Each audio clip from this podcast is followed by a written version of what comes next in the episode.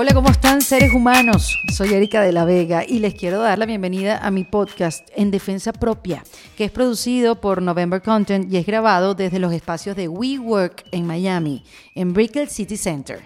Fíjense que hoy voy a conversar con la madrina, así le llaman, pero a diferencia de Marlon Brandon, ella no tiene negocios oscuros con la mafia. Al contrario, la madrina le ha cambiado la vida a un montón de mujeres, pero para ayudarlas a cambiar, ella tuvo que hacerlo primero. Se trata de Gaby Guzmán, que bueno, ya lo había probado todo. Ella había vivido entre ciudades distintas, con diferentes experiencias laborales, en consulting, en publicidad, pero nada la hacía plenamente feliz. Y el hecho también de ser madre soltera no le daba mucho chance de elegir un trabajo perfecto. Bueno, Gabriela creó un negocio de asesoría para ayudar a otras mujeres a incorporar sus pasiones a sus emprendimientos y en el proceso construyó una comunidad de mujeres llamadas Las Comadres. Porque Gabriela cree que para lograrlo en la vida nos tenemos que acompañar entre nosotras, compartir nuestros miedos, nuestras dudas y hablar en voz alta de nuestras metas y convertirnos en guardianes del éxito de los demás. Suena lindo, ¿no? Les recuerdo que estamos grabando desde los espacios de WeWork, el espacio que le abrió la puerta a este podcast, un lugar perfecto para hablar en defensa propia.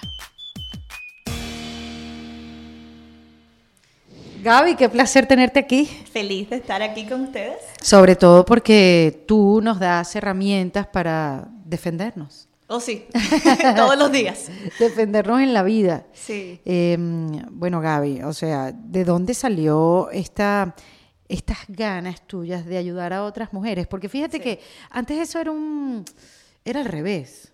Antes siempre eh, se hablaba de esta competencia que había entre las mujeres, que nos hacíamos la vida imposible, hasta en los mismos certámenes de belleza. Acuérdate que yo vengo de Venezuela y a nosotros nos hicieron daño con el Miss Venezuela. Uno, uno nacía y te decían, tú vas a ser Miss, como si fuera lo más importante que tú ibas a Lo hacer. más grande que te podías aspirar en la vida. Y uno crece con estas historias, eh, estos cuentos urbanos de que una, una participante le rompió el vestido a otra, justamente la noche de la elección, la otra le rompió un tacón. Entonces, de, no sé si te pasó a ti, pero a, a mí desde pequeña yo he escuchado esta, esta competencia des, desleal entre las Sí. mujeres y que Sí. una le quitó el novio a otra. Pero eso obviamente ha cambiado. Los últimos años, o sea, hasta hace poco. Para ti, ¿cuándo cambió? ¿Ha- ¿Hace poco o hace ya un rato? Yo siento que para mí yo tuve una experiencia distinta, porque desde el principio yo estuve rodeada de mujeres fuertes y seguras de sí que se estaban ayudando. O sea, yo tuve como una experiencia como en una burbujita, porque mi, mi mamá, mi hermana, mi tía, mi abuela eran así, y yo siempre tuve como que un grupito pequeño de amigas buenas, entonces como que claro, crecí en el mundo, crecí con esa percepción de que eso eran las mujeres, pero eso nunca fue la realidad en mi vida.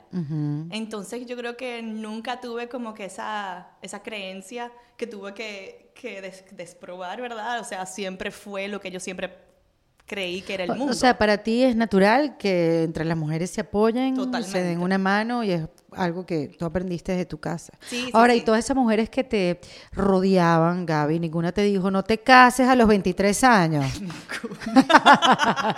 Ninguna, yo estaba perdidamente enamorada y no iba a haber ser humano en el mundo que me dijera a mí que yo no era una mujer hecha y derecha con toda la adultez de tomar decisiones adultas. Pero vivías en Nueva York ya cuando tomaste la decisión de casarte. Sí, de- inmediatamente me- nos casamos, nos mudamos a Nueva York. Ok, porque tenía trabajo allá, tú Sí, tenías él trabajo estaba allá. trabajando, trabajando allá y yo también conseguí trabajo allá. O sea, a mí, yo crecí con el sueño de que yo iba a vivir en Nueva York, sí o sí, Y comenzaste a trabajar en agencias de en publicidad. consultoría. Yo, tuve, yo he tenido como cuatro carreras en mi vida. ok. Comencé a trabajar en consultoría y luego trabajé en recursos humanos y luego trabajé en comunicaciones para non-profits y luego en agencias. O sea que fue todo... Bueno, pero están relacionadas de alguna manera, Sí, ¿no? sí, sí. Siempre como que la comunicación tenía un lugar importante. Bueno, entonces en esa, en ese, en esas diferentes experiencias laborales que, Sí. que tuviste, tuviste a tu, hijo- a tu hijo Matías. Sí, Entonces, mientras trabajabas, criabas a tu hijo y llegó ese momento de tu vida donde te tuviste que amarrar los pantalones, como Sí, decimos nosotros, ¿no? Sí, sí, sí. Tú te separaste, bueno, esto lo hablamos previamente, eh, que, que al año que nació tu hijo te separaste. Sí. Y yo esto lo menciono porque no es que a mí me gusta meterme en la vida de nadie, pero lo menciono, Gaby, porque o sea, tú te reinventaste y tú has ayudado a que muchas mujeres se reinventen.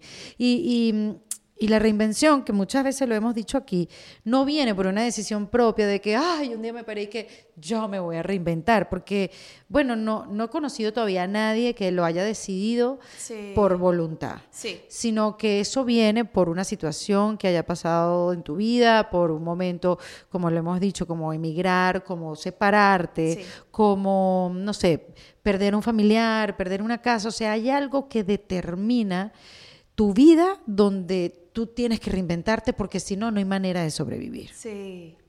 Eso fue lo que a ti te llevó a reinventarte. Sí, bueno, e- en esa ocasión sí, definitivamente. Yo sí siento que las mujeres nos, nosotras nos crían como para, para ser dependientes de.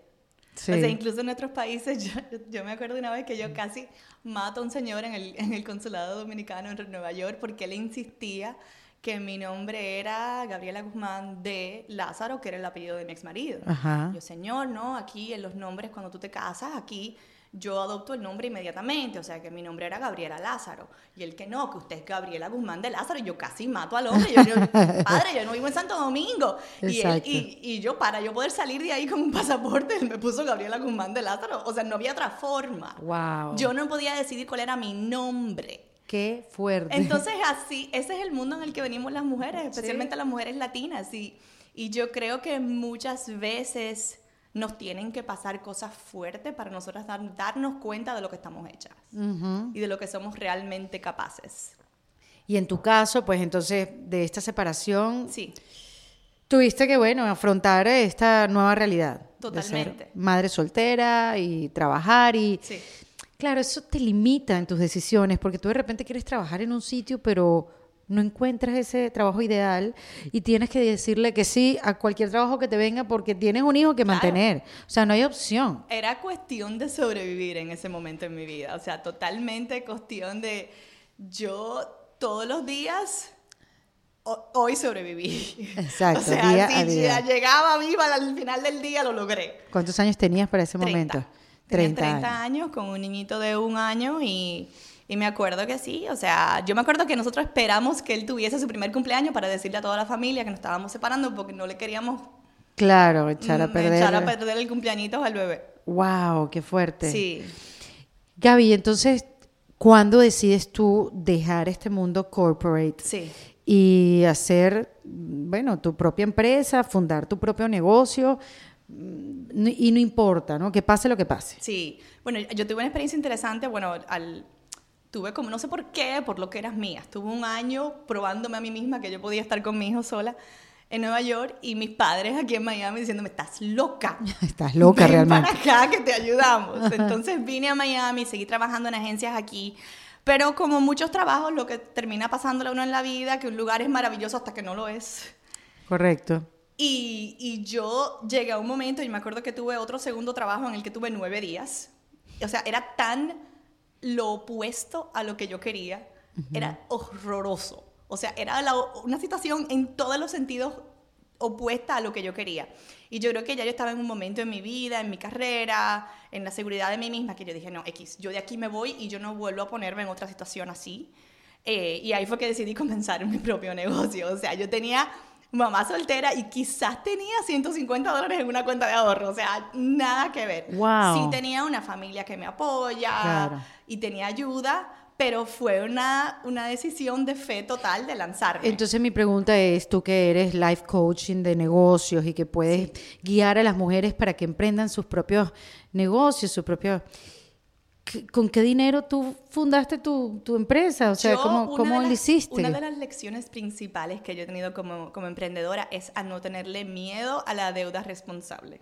Ah, ajá. Entonces yo me di cuenta que para yo hacer lo que yo quería hacer, ese dinero no estaba ahí disponible, pero yo tengo buen crédito Mm. y yo sé los líos que me meto y qué tan profundo me meto. Correcto. Entonces yo he llegado a un momento en mi vida en el que yo estoy más o menos cómoda con cierto nivel de deuda porque yo sé que a la larga Lo yo confío en mi abundancia y en mi, en mi potencial y en mi habilidad de, de rehacer ese dinero. ¿Y cómo empezaste a captar clientes? Bueno, comencé a ir a muchos eventos. Ok. Comencé a ir a eventos, yo creo que para ese momento, esto fue hace como cinco años, entonces estabas comenzando mucho este movimiento de que hay, que mujeres emprendedoras reuniéndose entre ellas y solamente comunidades como de, comunidades de mujeres. Y yo sí siento que, que comenzaron a surgir porque, o sea, hay- yo sé que hay estudios sobre este tipo de cosas, que las mujeres nos sentimos, y yo lo he visto pasar, nos sentimos más cómodas, más abiertas, más dispuestas a compartir eh, completamente en espacios en el que estamos solas nosotras. Eso es verdad, a mí me pasó en el colegio. Yo estaba en un colegio de mixto Sí. y me sentía muy bien. Sí. Pero después cuando me fui a un colegio de puras mujeres, en ¿Te mi high school, cuenta? la libertad total vino a mí. Sí, sí, sí. Y jamás pensé que podía pasarme eso porque yo decía, no, si yo soy amiga de los varones. Sí.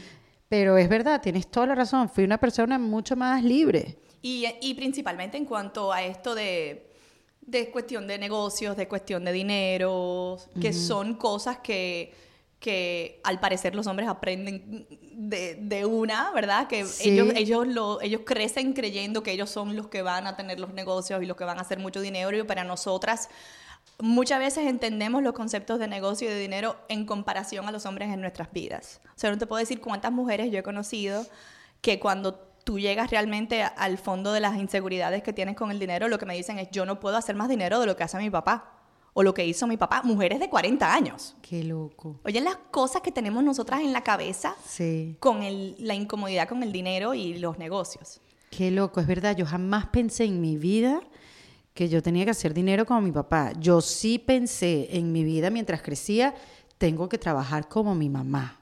Sí. Pero no, no pensé nunca, tengo que hacer dinero hasta cuando ya era un poco más grande que me di cuenta que tenía que hacer dinero. Sí. Obviamente, pero el ejemplo me venía por mi mamá, tengo que trabajar. O sea, no hay mujer que no trabaje. Y yo no voy a ser la que no lo haga. Exacto.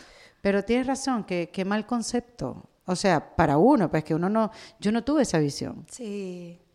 Sí. Imagínate. Sí, sí, sí. Que, que, ok, y entonces, perfecto, re- deuda responsable, empezaste a ir a eventos y empezaste a conocer gente. Sí. Y de alguna manera esa agencia lo que hacía era asesorar en, más que todo en redes sociales, en branding, en... Por ahí fue que yo comencé, o sea, yo realmente comencé, yo como venía del mundo de agencias, era lo que yo entendía, y yo creé una agencia y comencé a buscar eh, empresas pequeñas y medianas a las que yo le manejaba sus redes sociales.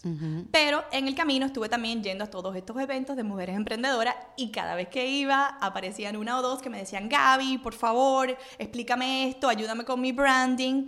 Y después de unos meses me di cuenta, yo detesto ser una agencia y a mí me encanta ayudar a las mujeres. Voy a reidear, o sea, el, el modelo de mi negocio cambió, cambió completamente de la noche a la mañana en el momento que tomé esa decisión. O sea, que esa fue otra reinvención. Eh, eh, exacto, porque no, no se trata de una sola reinvención, son Sí, varias. sí, exacto. Quizás hay gente que se reinventan todos los días y no saben. Sí, sí, Sí. exacto. exacto. Y entonces, ok, ese fue otro cambio en tu negocio y una manera más de conectarte con lo que tú querías. Sí. Entonces empezaste el coaching a, a- se diría cochar, se oye horrible eso, ¿no? Comencé a. Tú cocheas, yo cocheo, nosotros Vosotros cochamos. cocháis. Yo soy una cochita. Ay, Dios mío, qué momento serio, vamos otra vez. Entonces, este, empezaste a ayudar, a asesorar Sí. a las mujeres, Sí. a, a llevar sus cuentas, quizás a, a llevar las cuentas de su propio negocio, porque pueden ser brillantes mujeres en su propio negocio, pero ¿cómo comunico esto Exacto. a través de las redes sociales o cómo Exacto. hago dinero? Empezaste con ese asesoramiento. Sí, principalmente yo, yo me di cuenta inmediatamente que el rol mío iba a ser ayudarlas a ellas a empoderarse para hacerlas ellas mismas bien, ¿verdad? Porque quizás, qué sé yo, tú eres una, mujer emprendedora, pero entender tu branding y, te- y te- manejar tus redes sociales iba a ser un dinero que al tú comenzar tu negocio tú no tienes para darle a otra persona para que lo haga por ti. Entonces era una urgencia que tenían que hacerlo, entonces mi rol era ayudarlas a hacerlo bien. Ok. ¿Y así estuviste cuánto tiempo? Tuve, diría, par de años. Ok. Par de años con eso. Hasta que vino la idea de las comadres. Sí. Me parece un súper nombre. ¿Sabes esas cosas cuando tú dices, ¿por qué no se me ocurrió a mí? Sí. ¿Sabes? Cuando, cuando escuchas una canción y tú dices, ¿por qué no se me ocurrió esa frase a mí? Sí, sí, sí. Qué buen nombre las comadres, además que está perfecto. Cuéntanos, eh, las comadres, eh, de qué se trata. Sí. Cuéntanos mejor, a como Sí. yo lo hice al principio, y cómo nace esta idea. Sí, bueno, la, la idea fue naciendo orgánicamente, yo diría que hace dos años atrás. Ok. Como poquito a poquito, porque todas las mujeres con las que yo trabajaba hacíamos en talleres pequeños y nos reuníamos todas juntas eh, regularmente y decían como que, ay Gaby, pero que qué bueno sería si nos reuniéramos siempre, si tuviéramos estos espacios para comunicarnos. Y yo como que, como que lo escuchaba, pero me ah, por aquí. como que todavía no era el momento. Y me acuerdo que el verano pasado tengo una, una muy buena amiga y clienta que se sentó y me dijo, Gaby, tú eres la madrina de las mujeres emprendedoras en Miami. Y yo como que... Coño, this is it. Entonces, en ese momento, dije, no, ya, sentí como que el llamado de crear una comunidad y el nombre nació natural por lo del comentario de madrina de las comadres. Claro. Qué bueno que digas que sentiste el llamado y no sentiste la presión, No, mejor sí, dicho. fue, fue un llamado, fue una cosa, yo nunca he sentido una cosa así. O sea, yo la he sentido a otros niveles, pero no a un nivel tan intenso de sentir a mí, o sea, yo estoy respondiendo un llamado. O sea, yo me sentí como esas mujeres, las mujeres que quieren ser monjas, que se sienten como que, que las Me o sea, Dios me habló. Fue a ese nivel, fue a ese nivel que yo me sentí con una responsabilidad, pero, pero era como una alegría de mi alma de poder traer esto a la vida.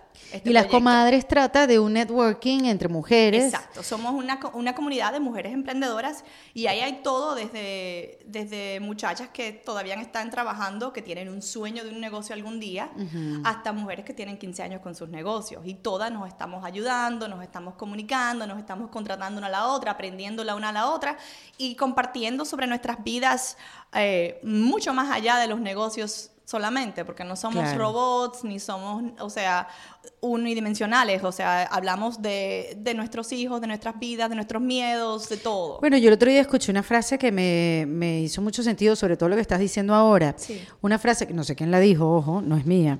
Dice, quieren que trabajemos como si no tuviéramos hijos y quieren que, cri- que criemos Como que no tenemos si trabajo. no trabajemos. Yo no sé quién lo Sí. dijo, pero me pareció súper atinado porque sí. Sí. es difícil. Eso, como dices tú, es muy difícil. Llega un punto en la vida que es muy difícil separar lo profesional de lo personal porque ya hoy en día está tan cerca. Sí. O sea, mira los espacios donde estamos. O sea, WeWork es así. O sea, aquí hay, hay se, se, se juntan lo Sí. personal con lo profesional y, y se, se comparten muchas cosas en los Exacto. espacios de trabajo. No, no como antes, que eran unos cubículos aquí, no pasa nada, Sí. donde ni tenías una foto de tu hijo. Porque, Y que abres y cierras y como que te vas del trabajo y ya no piensas en el trabajo, o sea, no es claro, y sobre todo en este tipo de comunidades donde quieres todos seguir creciendo, pero para seguir creciendo tienes que tener como que todas las partes de tu vida como en cuadritos para que todas encajen, porque Sí. si una no va bien, la otra también va a estar afectada. Exacto. Y es difícil tener un balance y eso es imposible. Ojalá, de verdad, o sea, a ver, no es imposible tener un balance. Yo creo que es posible tener un balance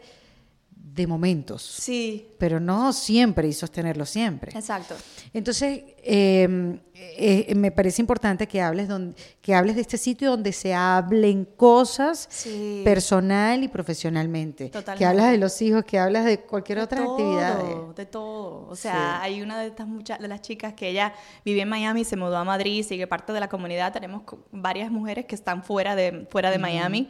Y, y el otro día nos comunicó como que ya voy a renunciar a mi trabajo a fin de mes y todo el mundo qué por fin ayudándola, dándole apoyo. Y ya hay varias del grupo que la han, que la han contratado como, como para que le haga consultoría. O sea que ella utilizó el grupo como su forma de, de probar, ok, tengo una idea viable, tengo algo que realmente a la gente le va a interesar.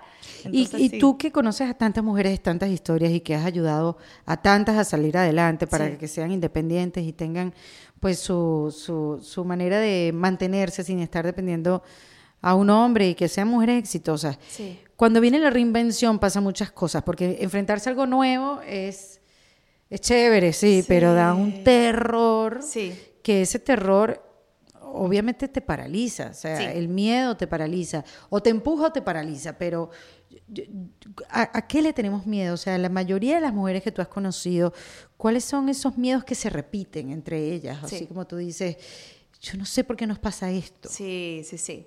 Bueno, yo creo que muchas le, ten- le tenemos, ten- tenemos miedo a tantas cosas. Le tenemos miedo al éxito, le tenemos miedo a fallar, le tenemos miedo al dinero, le tenemos miedo a pedir ayuda Uf, y a sí. contarla una con la otra. Sí, es Le verdad. tenemos miedo a nuestro, pro- a nuestro propio potencial. O sea, todo da miedo. Somos nuestra propia enemiga. Todo da miedo, de verdad. sí. Y que hay que, o sea, ¿cómo entonces uno puede dominar esos miedos? Que, no sé, que, que, que hay que hacer, pararse todos los días y hacer ejercicio, no sé, o Sí. ponerse un mantra en el espejo y repetirlos todos los días. Sí, yo, yo encuentro que, yo he encontrado que esto me funcionó a mí y es siempre lo que yo, to- todo lo que yo creo está basado en estos dos principios. que son como dos, dos elementos que son críticos para que si tú eres una mujer emprendedora que tienes un negocio que realmente es algo que sale de tu alma, que, no, que tú no te imaginas haciendo otra cosa, son dos, dos factores principales. El primero es que tú, que tú sientas esa conexión realmente con tu misión. O sea, porque en, en el momento en que tú realmente entiendes y comprendes la razón por la cual tú estás haciendo esto, o sea, el por qué. ¿Por ¿Y qué cómo estás llega ahí. Gaby? Es que te tienes que preguntar tú misma, o sea, ¿qué es lo que quiero hacer? Ya cuando llegas a, a lo que quiero hacer, pero ¿por qué? ¿Por qué esto es importante para ti? ¿Por qué esto es algo que te mueve el alma, que tú lo harías hasta gratis? ¿Verdad? Como que ¿por qué eso es algo tan importante para ti? Y esa respuesta te va a ayudar a seguir adelante. Esa respuesta en los días que te levantes como que no sé qué voy a hacer, cómo voy a pagar la renta. Solamente el recordarte de esa misión y el recordarte de ese por qué es lo que te va a volver como a alinear y a poner clara. Y el segundo factor es comunidad. O sea, el segundo factor es darnos cuenta que como estamos trabajando como emprendedoras, yo, esa fue una de las razones principales de comencé la comunidad. Fue, fue como que tenía tantas mujeres diciéndome que como que Gaby, me siento sola. Y yo, yo conozco cinco mujeres en tu vecindario que se sienten solas. O sea, júntense. Es verdad. fue como que estamos todas pasando por las mismas cosas. Pero tú crees que eso tiene que ver con la ubicación geográfica, es decir, en Miami estamos muy solas o se repite en no sé, en yo otra capital. esto, yo siento que esto se repite en muchos En lugares. otra ciudad, perdón, porque Miami no es ninguna capital, perdón. Eh. Voy a corregir antes que me digan que soy bruta y que estudié geografía. Bueno, Miami es mi capital. Exacto. Ahora, por ahora. Entonces sí, sí, yo siento que esto, esto, esto pasa en todas partes porque en ningún, yo no conozco ningún país de- del mundo de este lado donde a las mujeres nos, nos enseñan desde el principio, ¿sabe qué? Somos todas hermanas y nos podemos cuidar y cuídense y apóyense y... O sea, es algo que uno tiene que aprender con el tiempo, pero lo que sí la sociedad nos dice es compitan la una con la otra, que tú no eres tan bonita como fulana, que tú no eres tan inteligente como la otra, que tú no eres tan capaz como la otra. Entonces crecemos teniéndonos miedo y teniéndonos como, como ese, ese cre- creando esa distancia. Sí. Pensando que nos estamos cuidando al crear distancia y estamos haciendo lo opuesto. Totalmente. No, y además que si te reúnes con amigas, esa creencia, si te, re- te reúnes con amigas es para hablar como de tu trabajo y desahogarte. Sí. No para juntarte y hacer cosas juntas. Exacto. Esa fue una redundancia, pero como para reunirse y hacer cosas juntas. Sí. Este, es difícil, ¿sabes? Cambiar esa creencia. sí, es sí. súper difícil, es como quitar una estructura, es una reinvención. Yo tengo tantas mujeres en esa comunidad que me han dicho, Gaby, esta es la primera vez en mi vida que yo tengo amigas. Ey, Y imagínate. me quedo fría, o sea, es increíble. Es que yo me identifico muchísimo contigo, con lo que estás diciendo, porque yo toda mi vida me he sentido mucho más cómoda hablando con hombres. Y he tenido compañeros de trabajo hombres, y siempre los he buscado hombres. Este, he tenido compañeras de trabajo, por supuesto, mujeres, pero muy pocas. Sí. Y entonces estas mujeres son, son bien particulares también, o sea, no... Sí. No, no, no sé. Entonces, yo, yo no es que he tenido el concepto errado de la mujer, pero he tenido el concepto de que quien me va a ayudar siempre es un hombre Sí. porque crecí de esa manera. Sí, sí, sí. Y es difícil poder entender que entre todas nos podemos apoyar. Claro. Es difícil porque yo digo, ¿y por qué ella me va a ayudar? Sí. Si ella se parece a lo que lo que ella hace, se parece a lo que yo hago, yo puedo ser una competencia para ella, Sí. ella más bien puede, ¿sabes? Eh, es, es culpa de uno también que tiene ese concepto. Sí, ¿no? sí, sí. Yo, yo también siento que, que es cuestión de que una persona te presente con la posibilidad de que no es así. Y yo siento que cuando todas escuchamos ese concepto, yo creo que hay algo como muy, muy real y muy auténtico dentro de nosotras que reconoce que eso es cierto. Que reconoce y se acuerda de que realmente sí podemos colaborar y que sí yo soy única y tú eres única y aunque hagamos exactamente lo mismo para ganarnos la vida, va a haber gente que se va a traer a ti y hay gente que, me va- que yo la voy a traer. Eso Y que, y que nos podemos ayudar. Y que cuando. Y realmente, y esto va más allá porque lo que comienza a suceder es que yo me doy cuenta que cuando yo te ayudo a ti y yo te, te subo en alto a ti, yo misma me ayudo y me subo en alto, que es algo que naturalmente pasa. Y mientras más lo haces, más te das cuenta que ya no me puedo seguir diciendo la historia de que las mujeres son unas víboras horrorosas, Claro. porque mira todas estas mujeres maravillosas en mi vida, o sea que se te cambia la historia por pura evidencia. Claro, exacto, porque tú misma lo estás viviendo. Exacto. Ahora, eh, ot- otra de las preguntas que yo te tenía, ¿el tiempo no es una de las mayores excusas o más frecuentes excusas que tenemos las mujeres? Falta de dinero y falta de tiempo son las cosas que paran a la gente con todo en la vida. sí. Total, pero hay, a ver, ¿es una verdadera limitación? ¿O son cosas que nos inventamos, tú sabes, como para Sí. ponernos excusas? Y yo diría que esto, esto ya es universal, esto lo tienen los hombres también. Sí. O sea, esto de que no tengo tiempo. Yo creo que cuando solamente te falta, piensa una cosa en tu vida que, que fue importante para ti, que tú encontraste el tiempo. O sea, yo tengo, yo leí una frase una vez y ya yo la digo, yo no digo que estoy, que no tengo tiempo para eso, yo lo que digo es que eso no es importante para mí. Ah, muy bien. O sea, ya yo la frase de que yo no tengo tiempo, yo no la utilizo. Anótala, Valentina, para poderla decir. En vez de decir no tengo tiempo, dice, eso no es una prioridad en mi vida ahora mismo. claro. X, porque si hay algo que te importa, si, si tú, qué sé yo, decidiste que ibas a hacer ejercicio y lo estás, lo estás haciendo, lo hiciste una prioridad. Correcto. El que no ha encontrado el tiempo es porque no es importante para él. Correcto. Y ahora eh, también el, el punto de comparación con otras personas, cuando empiezas a compararte en las redes sociales, Sí. con lo bien que le va a otra persona con su negocio, con lo bien que se ve, con eso, eso tampoco está. Las redes sociales no nos están ayudando mucho. Sí, sí, en ese sentido sí, en sí, es un problema. Y eso es algo de lo que nos desahogamos mucho en la comunidad. O sea, como que la gente dice, bueno, mira, hoy me estoy sintiendo así, me estoy comparando mucho, tarará, pero, pero yo creo que a mí me ha gustado mucho un movimiento de las redes. Cuando yo comencé a trabajar en las redes era todo, todo perfecto. Que tiene que ser la foto perfecta, estar perfectica y todo ideal. Y, y todas las, todos los cursos eran cómo verte perfecta. Y yo siento que desde hace unos años para acá se ha, se ha comenzado a valorar el ser auténtico. Y que, que tú puedes, las fotos pueden ser súper feas, pero la gente tiene millones de seguidores porque son quienes son. O sea, que no, Claro. no es cuestión de... O sea, si yo no soy fotógrafa, yo no estoy vendiendo perfección. Entonces, yo lo que estoy vendiendo es como que quien yo soy. Bueno, y ni siquiera que tú seas buena fotógrafo, sino que tu novio, tu pareja, tu el que te acompaña a todas partes, sepa tomar fotos. Exacto. Porque esa es la que te toma fotos a ti. Sí, sí, y que eso sea realmente, mira, si a ti te, si, a- si tu novio y tú disfrutan tomarse fotos y ponerlas en Instagram, Sí. denle para allá con todo. Yo creo que todas las exigencias que uno tiene sobre un hombre para buscar pareja, que bueno, que tenga, tú sabes, que tenga valores y que tenga buenas maneras, que tenga buenas costumbres, que quiera a mi hijo, cosas esas así, Sí. hay que poner que sea buen fotógrafo. Que sea buen- sí. Entonces tú no sabes si te quieres casar con un buen fotógrafo o con un buen tipo. Le, ¿Cómo que le dicen? El, el- el esposo de Instagram.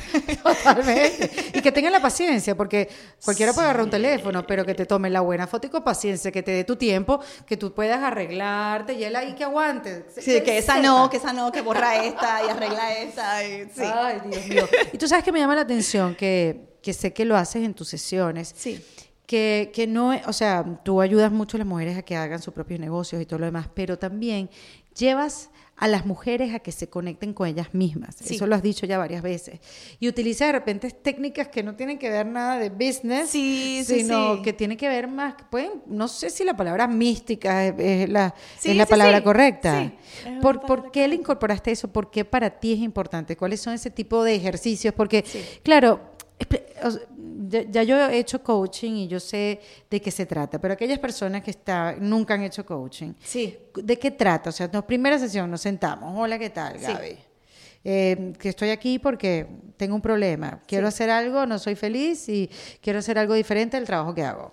Yo creo que una de las primeras cosas con la que, de, que, que conversamos, si estamos en un grupo o estoy de una a una con, una con una mujer, es entender, es que ella comience a entender, a reconocer y a escuchar su propia intuición.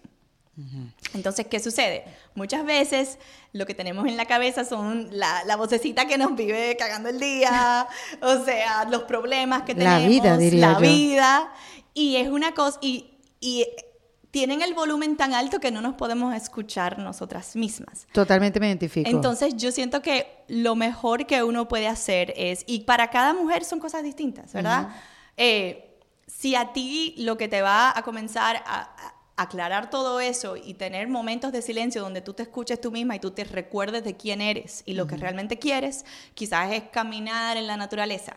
Quizás es ir y tirarte en la playa, quizás es masturbarte, porque otra de las cosas muy importantes que nosotras conversamos mucho es la importancia del placer y que nosotras principalmente como mujeres estamos diseñadas para el placer. O sea, nosotras estamos en nuestro poder máximo cuando estamos sintiéndonos súper deliciosas y, felices. O sea, piensa en los momentos que tú más te has sentido así, oye, te llevas el mundo por delante, o sea, no hay nada que no puedas hacer. Total. Toda la gente a tu alrededor, hombres y mujeres, están, mira qué increíble está Erika. O sea, como que te sientes lo máximo y todas nosotras tenemos la capacidad de accesar eso en cualquier momento. Entonces, lo que sea, si para ti es darte un masaje y sentarte con un librito, que hagas espacio en tu vida para esos momentos y que realmente esas son las mejores inversiones en tu negocio. O sea, yo siempre digo que en los meses que yo mejor me cuido, más dinero hago. Wow. Porque estás en la vibración de la abundancia, claro, estás en la vibración del placer y la gente, eso es, eso es un imán. Imagínate, porque además uno dice, me estoy dando un masaje, yo debería estar haciendo algo más importante. Exacto. O sea, uno no lo, tú no lo ves, uno no lo ve como una inversión. Claro uno lo ve como que, bueno, con una culpa. Sí, entonces estás sintiéndote con culpa, dándote un masaje. O sea, para eso. Dios mío, somos, nosotras mujeres sí somos buenas para echarnos culpas de cualquier cosa. Sí, o sea, es una reprogramación total. Total. Pero es necesaria y está pasando. Entonces, en cada sesión hay, eh, tú, nos, tú mandas a hacer tareas, ya sea ve a encontrarte y tócate por donde te quieras tocarte. o mira, ve a, ve, a, eventos, llama a tales empresas. O sea, son diferentes tareas que tú exacto, le Exacto, Y así en, una, en un set de sesiones, digamos, consiguen una solución. Exacto de lo que a esta persona le pasa. Exacto. Perfecto. Ahora, yo conozco este tipo de coaching, pero es eso, muy metódico, muy que tiene que ver con, con sacar números y... Sí. Pero conectarse con la intuición no lo había escuchado. O sea, y uno lo dice muy fácil porque uno dice, no, te conectes con tu intuición, pero no es un proceso fácil. Cuando estás completamente desconectada de ti y estás conectada con la enemiga y con la que te da látigo. Y los problemas y todo. Exacto, es muy difícil escucharse. O quizás te escuchas, pero desestimas esa, ese, ese, ese, eso que te estás diciendo. Exacto. Lo desestimas porque dices, no, vale, eso es una idea que yo tengo y que no va a llegar a ningún lado. Sí. ¿Cómo uno hace para de verdad conseguirse? Eso es un proceso, eso Yo te diría que es como, como cualquier meta difícil, ¿verdad? como en el momento que tú dices, ya voy a rebajar. En el momento que tú dices, ya me voy de este trabajo. O sea, todo el mundo llega a un momento que ya, que toma una decisión y como todo en la vida, o sea, te va a tomar tiempo. O sea, yo tengo ya como dos o tres años en este proceso de encontrarme yo misma, de estar en contacto con la energía, que no sé qué cosa. O sea, estoy metida en este mundo de hace tiempo y puedo conversar sobre las cosas así ya con experiencia, pero al principio no era, no me salía tan fluido esta conversación y todavía como que me lo estoy creyendo, lo estoy diciendo, pero todavía no sé. Entonces es cuestión de como que, de seguir, seguir creyendo en ti, seguir echando dando, dándole para adelante en ese camino, porque yo creo que llega así un momento, la, lo más importante que podemos hacer es tener la conciencia, ¿verdad? Entonces sí. Claro, darte cuenta. Darte cuenta. Cuando te das cuenta, ya eso es un súper primer paso. Exacto, o sea que mm. eso es, yo diría que eso es más de la mitad del camino. Porque si, si cuando te vienen esos pensamientos y esos problemas, en vez de dejarlos que te abrumen completamente, tú dices, ay, mira, mira qué interesante. Ahora estoy pensando que me voy a joder y que voy a vivir debajo de un puente y que mi hijo todo... O sea, entonces lo ves. Oye, yo me río, pero en verdad yo he pensado eso. Sí, todas lo hemos pensado. ¿Tú también? Es que no estamos solas. Yo, yo creo que sí, todas las mujeres que estamos en una búsqueda hemos pensado que íbamos a terminar, terminar viviendo bajo un puente por las malas decisiones. Porque además, uno dice, ya yo he tomado malas decisiones. Sí. Esta puede ser una más. Sí. Y, cada vez la cosa se puede poner peor. Y no pensamos en todas las buenas que hemos tomado. Sí, porque estamos seteadas. Porque pueden haber 10 más, o sea, la cantidad de, de buenas son 10 más, pero pensamos en la mala. Sí, claro, y para eso necesitas unas buenas comadres que te sí, que te hagan así, con todo el amor del mundo y te, te acuerden. y que te apoyen y hagan ese círculo, ese círculo sí que uno necesita, como que no, ven acá, vamos a ver, vamos a buscar algo que puedas hacer. Así es. Es que es muy difícil también para una mujer delegar, confiar. Sí. Qué complicadas somos, Gaby. ¿Por qué no decidiste trabajar con hombres? Oye, por cierto, ¿has trabajado con hombres? He trabajado con hombres. Son los, yo, digo, yo siempre digo que si hay un hombre que quiere trabajar conmigo es un hombre muy especial. Claro. Entonces, bueno, trabajo con ellos eh, privado, one on one. Sí. Sí. No, y no desestimarlos, porque yo también siento que los hombres tienen Sí. unas, unos conocimientos, como dices tú, ellos están preparados de pequeños, Sí. la mayoría, a hacer dinero, a hacer Claro, negocio y hacer el sostén de algo. Mira, incluso ahora para el, para el Día Internacional de la Mujer tenemos una fiesta y cada comadre va a traer un compadre. Ay, o sea, tenemos tú. una fiesta que cada una va a traer un hombre en su vida que la quiera y la apoye. Y, Mm. Entonces, puede ser quien sea, puede ser tu hermano, tu pareja, un hijo. Porque lo que es sea. cierto, los hombres, fíjate, esto yo lo estaba hablando con una amiga, los hombres odian que uno hablen con ellos. ¿Por qué? Fíjate, yo creo que Cuéntame, descubrí. Porque, porque ellos dicen, Ay, esta habla y no se calla. Porque los hombres siempre nos están buscando solucionar nuestros problemas. Exacto. Uno cuando, o sea, yo cuando hablo con mi esposo le digo, ay, me está pasando esto y esto y esto. Entonces él, bueno, pero vamos a hablar con no sé qué. quién". Yo no quiero hablar con nadie. Yo simplemente Me estoy desahogando. me estoy desahogando. Pero los hombres toman eso como que ella quiere que la ayude. Sí. Y le voy a buscar la solución. Sí. Entonces yo por eso siento que los hombres se sienten presionados cuando uno le habla. Sí. Porque quieren soluciones y nosotros lo que menos queremos es eso. Queremos que nos oigan y que también se pongan de nuestro lado. Sí. Pero por eso estoy, o sea, porque no le quiero dar tanto, o sea, no, no estamos hablando mal de los hombres y nada más nos encanta porque, bueno, es fácil Amamos hacerlo. los hombres. Exacto. Pero también ellos tienen una, una manera de pensar que Sí, nosotros no los distinta. tenemos, lo ven práctico y ven soluciones en donde Sí. nosotros no las vemos. Y también hay que decir que cuando uno tiene una buena idea y viene un hombre y te ayuda a ampliar ese conocimiento Sí, o aplicarla también, lindo. es súper, o sea, que qué bueno que van a ver compadres. Sí, totalmente. Me encanta la idea. Y estas comadres que es como una membresía. Sí, es una Mm. membresía y sí, la abrimos cada, cada cuatrimestre, cada, cuatro, cada tres meses abrimos la membresía, porque a mí me gusta mucho la idea de, de que no sea lo que, que realmente lo que hay es una energía que es en una- un sentido sagrada, ¿verdad? Como que como hermanas decidimos, ok, somos nosotras. y, y, mi- y por este, o sea, no vamos a permitir que, que la gente, que, que vuelvan, sigan entrando personas, o sea, nosotras es como que tenemos un pacto con nosotras Y mismas. haces como un, bound, un bond. donde cuatro meses están Sí. este grupo. y- Exacto. Y luego la abrimos y vienen más personas, y vienen más personas y vienen más personas. Mira qué bien. Sí, sí, sí. Qué bueno. ¿Y qué has aprendido tú después de conversar con tantas mujeres, Ay, Gaby? santo. ¿Qué has aprendido tú de ellas? Porque ellas han aprendido mucho de ti, pero... No, yo no te puedo comenzar a explicar lo que me inspiran ellas a mí. O sea, verlas a ellas, enfrentar los miedos que tienen, enfrentar todas las cosas, las limitaciones que tienen estas mujeres que yo, yo no sé lo que yo hubiese ido en esas hecho en esas circunstancias y verlas a ellas lanzarse con todo lo que tienen y con toda la fe del mundo en, en un nuevo negocio y, y confiar en ellas mismas, sobre todo, es una inspiración total para mí. O sea, me hace a mí sentir como que, wow, yo te, a mí me toca como que seguir echando para adelante. Claro. Y cuando echo para adelante, las traigo a ellas conmigo. Y, y, y es como algo, es como una energía que se va pasando de la una a la otra todo el tiempo. Y yo creo que algo clave para que una relación entre mujeres progrese y de verdad Sí. sea algo útil, yo creo que la sinceridad tiene que ir de por medio. Sí. Porque también pasa mucho, Gaby, igualito, vamos otra vez a las redes sociales, donde nadie habla de lo difícil que es el proceso, Claro, de cualquiera, claro. cualquier proceso.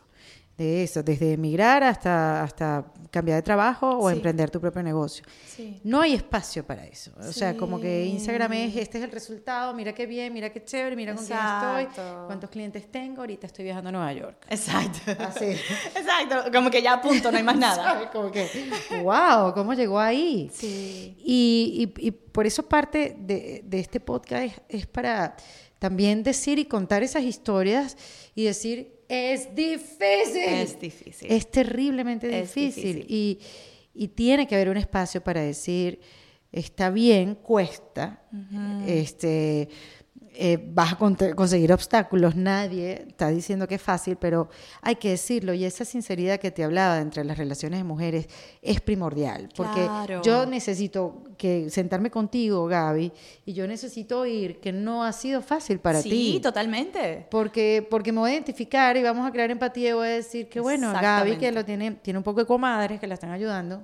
Sí. No se le ha hecho fácil. Yo, Sí. que tengo una comadre que es la de mi hijo, que ni siquiera es mía, sino la de mi hijo que le puso el bautizo, pues no, nos cuesta. Sí. Y, y yo creo que eso lo tenemos que tener en cuenta, las mujeres. Totalmente. sí, y, y, dar, y Porque no nos gusta que nos vean la costura. Sí, ¿No? sí, No, no, y, no, no. y es la realidad de que para mí que ahí, ahí es que está la belleza de la gente, o sea, cuando, cuando permites a la gente entrar a lo que, lo que realmente está pasando en tu vida, o sea, no te puedo contar cuántas veces yo me aparecí donde amigas mías acabando de comenzar este negocio llorando, yo no sé por qué yo estoy trabajando tan duro, o sea, ¿para qué? O sea, estaba vuelto un desastre, o sea...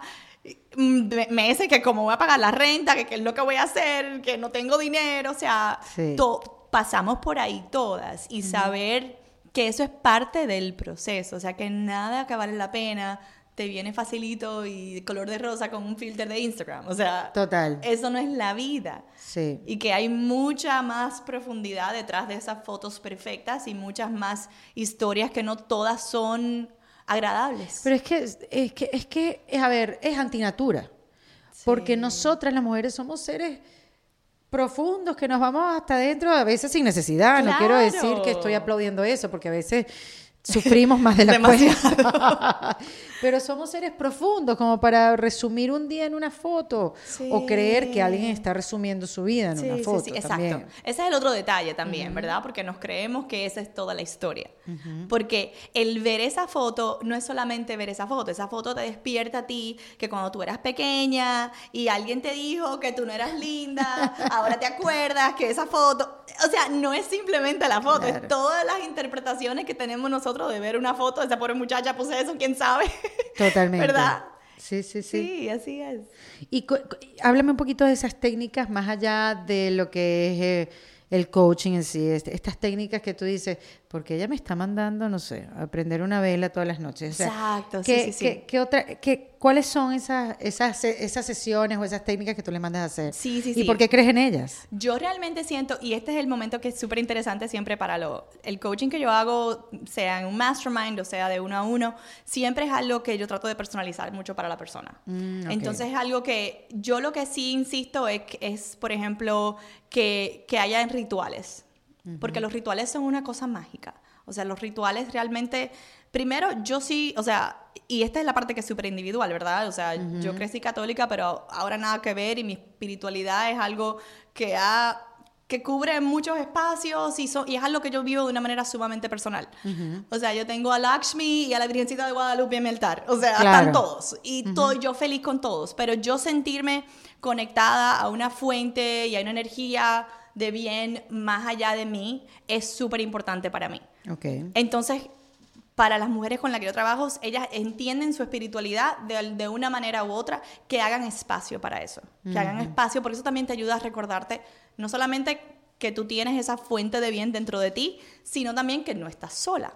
Entonces es, es ese momento para reconectarte con eso y si eso es prender un incienso por la mañana o prender una velita o tener unos cristales, o sea, lo, como tú lo entiendas y como tú lo interpretes, tener un espacio para, para ese misticismo en tu vida. ¿Cuál es tu ritual? Bueno, ¿Qué haces tú, Gaby? Para mí, yo tengo... Yo no tengo ningún tipo de ritual, sino es ponerme cremas en la cara para que para sostener un poco más la, la carne. Yo, yo me o sea, siento- algo que hago todos los días en la noche, pues. Sí, pero sí, pero sí. yo no, no sé, no tengo espacio para, para el desarrollo Y- de esa espiritualidad. Y mira, y no tiene que ser realmente, no tiene que ser nada muy involucrado. O sea, para mí, por ejemplo, a mí yo me siento, cuando yo estoy conectada a la naturaleza, yo estoy, yo soy la- lo más yo que yo puedo ser, ¿verdad? Entonces, en- yo todas las mañanas me levanto 15 minutos antes de mi hijo, me pongo un tecito y me voy y me siento en mi, en mi patio. Y ahí tranquila, con ese silencio, tomándome mi tecito, yo me siento que ya puedo comenzar el día en paz. Y yo me siento conectada a una energía sagrada y una, una energía lindísima, una energía que me acuerda quién yo soy, simplemente con ese acto. Ok. Entonces no tiene que ser nada del otro mundo, pero es algo con lo que tú te sientas identificada. Claro, es un despertar muy distinto al párate que es tarde, Exacto. los dientes". Totalmente. Y, y mira, y te lo digo con toda la sinceridad de que hay días que yo me paro de ese patio y eso es lo que pasa. Claro, claro. Exacto. Total, sí, sí. Pero, no, o sea, comienzas el día en otro plano.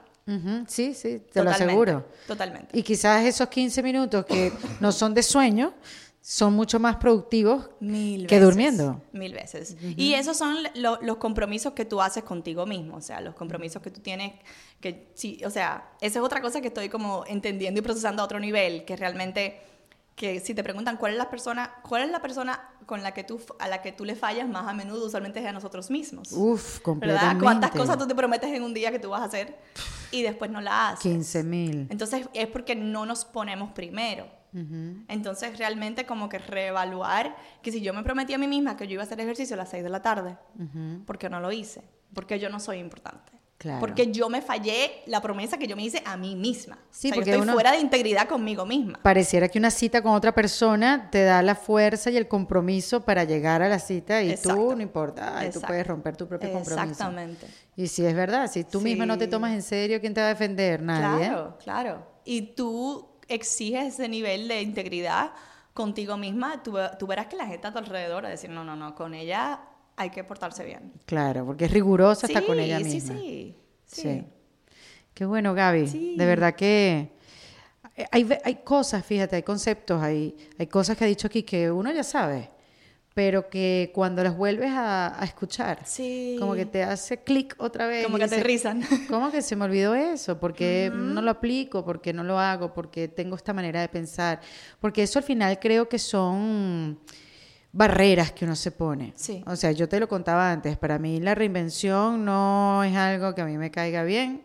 Este, Es que a nadie le cae suave. A nadie, ¿verdad? A nadie le cae suave. No se supone que sea fácil. Yo, yo no sé quién Sí. fue que nos contó que se supone que, que iba a ser fácil. Es que la reinvención, cuando ya lo lograste, parece Sí, fácil. sí, sí, Por eso te digo lo de la sinceridad. Es el final. Exacto, cuando ya cuentas el. Y vivieron felices para siempre. Exacto, ta, ta, ta. No, pero bueno, ¿cómo llegaron hasta ahí, no? Claro. Bueno, habría una madrastra que no querían que estaban juntos, se vieron juntos. Ella tuvo que limpiar en la casa unos enanos. Sí, sí, sí. Este es el cuento de Blancanieves, que todo el mundo se lo sabe. no, Blancanieves y el príncipe tuvieron problemas matrimoniales. O sea, Exacto, cuántas cosas nos pasaron exacto. Pero es verdad, o sea, la reinvención nadie dice que es fácil, pero uno siempre se sabe el cuento, el final, el Sí. final del cuento. Y, es- y eso lo que dices tú, es importante eh, conectarse con uno mismo, creo que es importantísimo, pero con la buena. Sí. Con la buena, con la Sí, sí, sí. porque cuando uno está conectado con la mala, no hay más nada que entre con la Claro, loba no mala que te pega todos los días. No hay espacio. O sea, yo muchas veces hablo con, con las mujeres con las que trabajo y le digo, vuelvan, o sea, la versión tú con siete años. ¿Qué te gustaba hacer? ¿Qué Ah, querías qué hacer? bueno. O sea, reconéctate con esa persona que esa niñita todavía vive en ti. Claro. Que quiere jugar, que quiere disfrutar, que quiere hacer cosas lindas, que cree que el mundo entero es posible. Oye, pero tú sabes que ahorita que lo dices, yo no quiero hacer nada de lo que yo hacía a los siete años. Pero ¿qué hacías? Oye, ¿qué o sea, qué yo al parque no quiero ir porque voy a sudar. y me lavé el pelo ayer y no me lo quiero ensuciar. Bien. Terrible. Segundo, a la playa, bueno, podemos ir a la playa, pero ¿cuánto tiempo vamos a estar? Hay que ponerse protector, hay que depilarse, hay que, no digo, o Sí, sea, para ver qué, qué cosas quería hacer yo a los siete años. Eh, bueno, salir en televisión, sí, todavía es algo que quiero hacer. Y jugar. Sí, Sí, pero jugar bueno. es que ya, ya uno que quiere jugar. Sí. El, el- el jugar, el jugar toma nuevas definiciones. La verdad sí, bueno, ok, es lo único, es verdad, lo único que me hace clic, quiero jugar y, y obviamente en la vida adulta hay muy poco espacio para el juego Sí. y divertirse. Y yo fíjate, mi Aunque tú has encontrado una forma yo de me- ganarte la claro, vida jugando. es- pero por eso mismo, quizás Sí. ahora no me estoy divirtiendo como antes, porque yo sí me he divertido en mi trabajo, Sí. pero quizás ahora no lo estoy haciendo tan seguido como antes. Sí. Y estoy, estoy buscando los espacios para que Mira eso qué pase. oportunidad. Sí. Sí. si estás grabando eso. Ah, no, se estoy grabando porque lo estoy grabando yo. ok, muchas gracias. Qué bueno que estoy haciendo este podcast. Gracias, mi mismo podcast, por ayudarme. Terapia pagada. no, Gaby, aquí, aquí tienes una nueva comadre. Yo Ay, quiero ir. qué lindo, Y me parece chévere este movimiento que estás impulsando y que estés Muchas dando el ejemplo de que esto se puede hacer y que nos podemos unir y Así que es. podemos ayudarnos entre todas. Que vengan compadres también, porque Sí, totalmente. Sé que nos podemos unir y este, y este podcast también se creó para eso, para ayudarnos, para, para ver si a alguien esto le ayuda a salir de, de ese estado catatónico Sí. Así es. que, que lo produce simplemente el miedo a hacer cosas nuevas. Claro. Y esto simplemente es una búsqueda porque nadie nos puede juzgar. Esto simplemente lo que hacemos lo hacemos en defensa propia. Así es. gracias, Gaby. Claro, Creo gracias que a ti. va a ser la primera de muchas invitaciones que te voy a hacer. Me alegro muchísimo. Sí, un señor. placer. Gracias a ti. Esto fue en Defensa Propia, grabado en los espacios de WeWork, producido por Valentina Carmona y editado por Andrés Morantes, con música original de Para Rayos Studios. Si tú quieres formar parte de las comadres, las suscripciones se abren cada cuatrimestre. Y si te interesa, entra a gabyguzman.com, no importa en qué parte del mundo estés. Recuerden suscribirse y recomendar el podcast. Yo soy Erika de la Vega y nos escuchamos en un nuevo episodio. Hasta luego.